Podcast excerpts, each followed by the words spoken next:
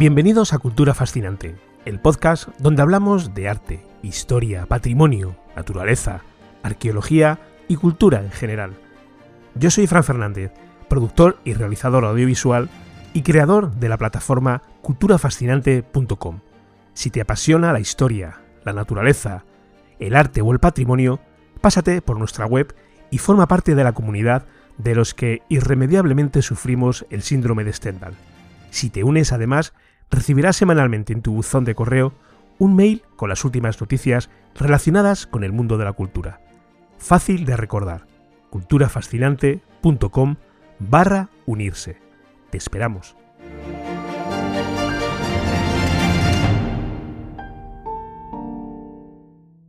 Hoy, en nuestro segundo episodio de Cultura Fascinante, vamos a hablar del Antiguo Egipto, una de las civilizaciones más fascinantes e influyentes de la historia de la humanidad. Ubicado en el noreste de África y a orillas del río Nilo, el Antiguo Egipto floreció desde aproximadamente el año 3100 a.C. hasta la conquista romana en el año 30 a.C. Durante este periodo, los antiguos egipcios crearon una sociedad rica y compleja con avances notables en la agricultura, la arquitectura, la religión, la escritura y el arte.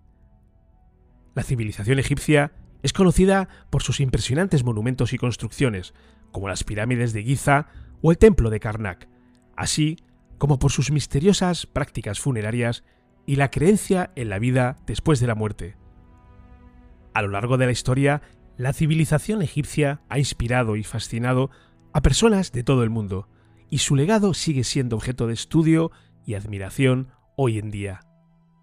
El antiguo Egipto se desarrolló a lo largo del valle del río Nilo en el noreste de África.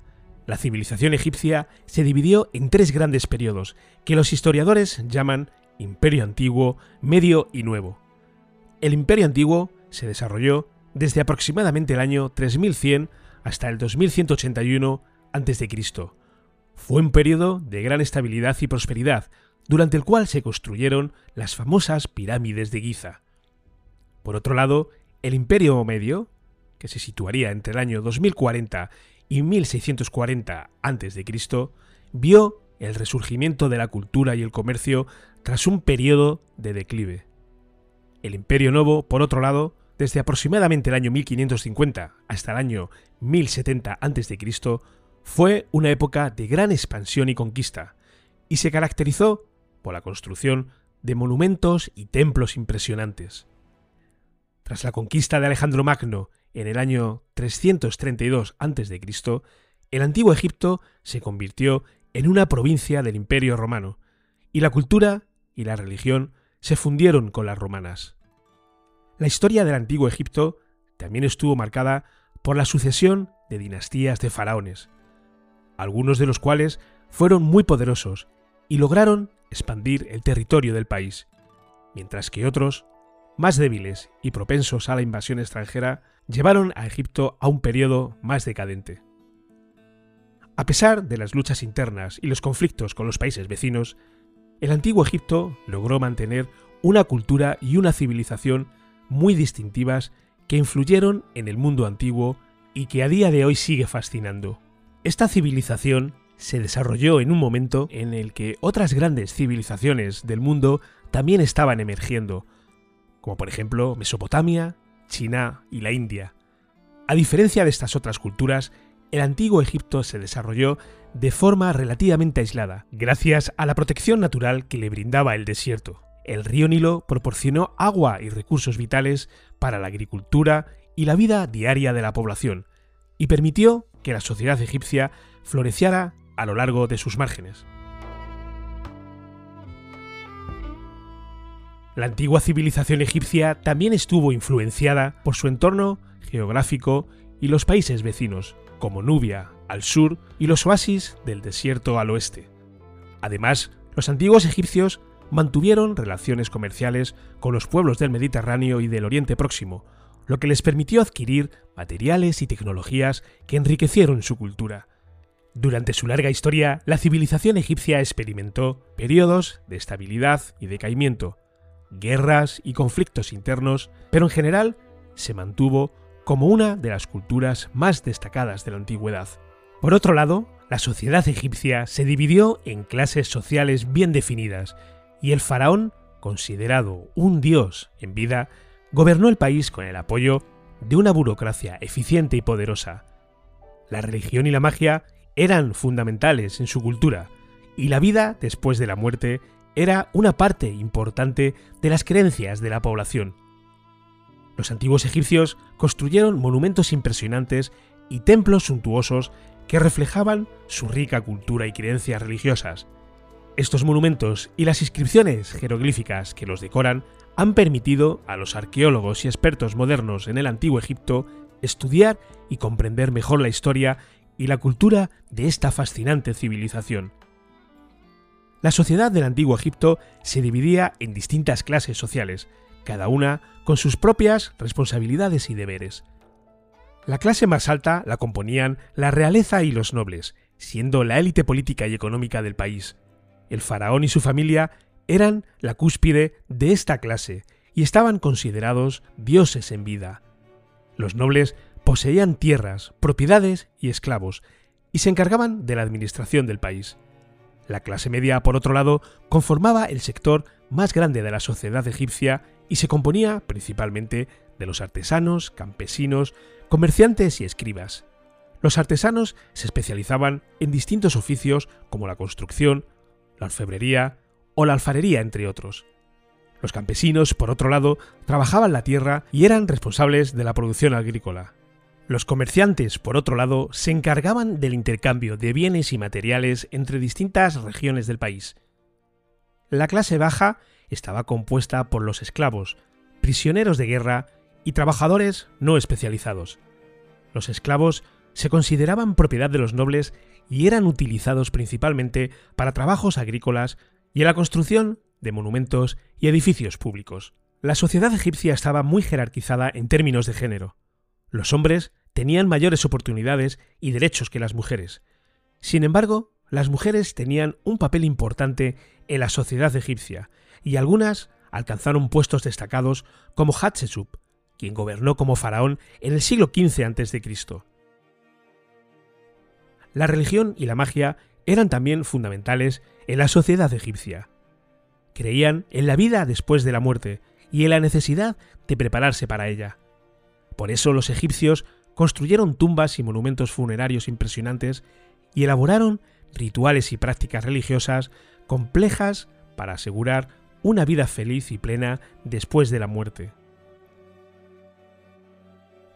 Por otro lado, la economía del antiguo Egipto se basaba principalmente en la agricultura y la ganadería, y estaba estrechamente ligada al río Nilo, el cual inundaba anualmente las tierras cercanas, dejando un limo fértil que permitía el cultivo de una gran variedad de productos agrícolas, incluyendo el trigo, la cebada, lino, verduras y frutas. Además, los antiguos egipcios practicaban la cría de ganado, incluyendo ovejas, cabras y vacas, para obtener carne, leche y lana.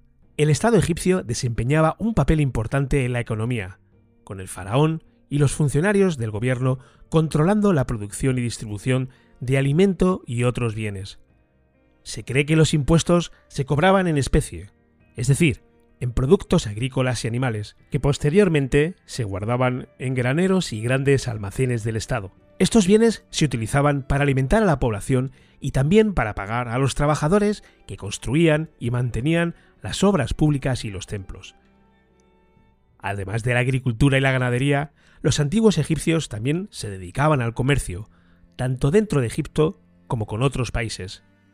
Se han encontrado pruebas de que los egipcios comerciaron con Nubia, actual Sudán, el Levante, Mesopotamia y las civilizaciones del mar Egeo, entre otros lugares.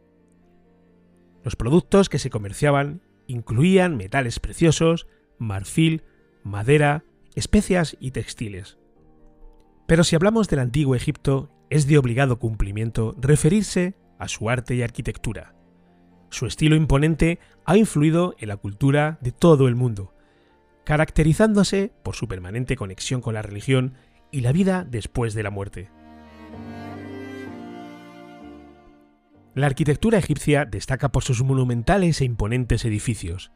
además de obras públicas como las pirámides, los templos o los obeliscos. Las pirámides, construidas con una función funeraria, son el ejemplo más representativo del prodigio arquitectónico de una civilización que se remonta en el tiempo casi 5.000 años.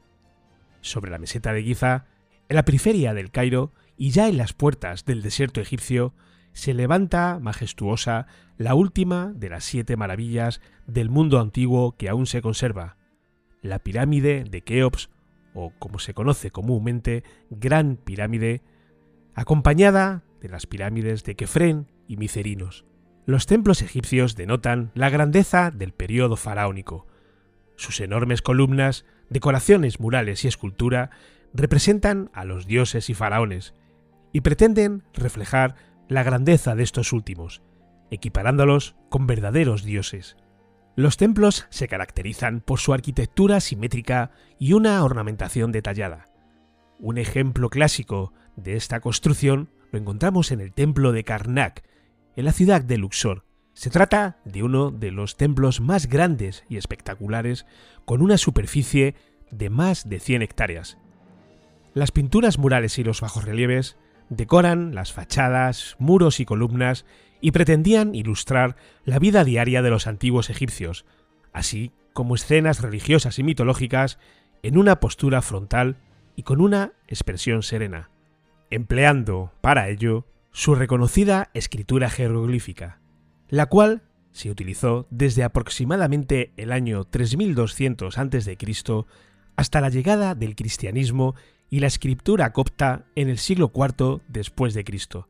Esta escritura se basa en una combinación de caracteres pictográficos y simbólicos que representan objetos, animales, seres humanos y conceptos abstractos. A diferencia de otros sistemas de escritura, los jeroglíficos se leen de derecha a izquierda o de izquierda a derecha y los caracteres se pueden leer en cualquier dirección según la orientación de las figuras.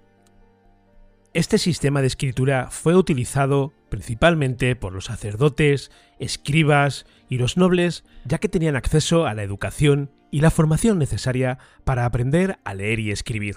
La escritura jeroglífica fue descifrada gracias al francés Jean-François Champollion, quien en 1822 logró descifrar la piedra Rosetta, una antigua estela egipcia que contenía el mismo texto en jeroglíficos, demótico que se trataba de un sistema antiguo de escritura egipcia y griego antiguo. A través del estudio comparativo de los textos en los tres sistemas de escritura, Champollion logró identificar algunos de los sonidos de los jeroglíficos y establecer una lista de signos que podían ser utilizados para leer el idioma.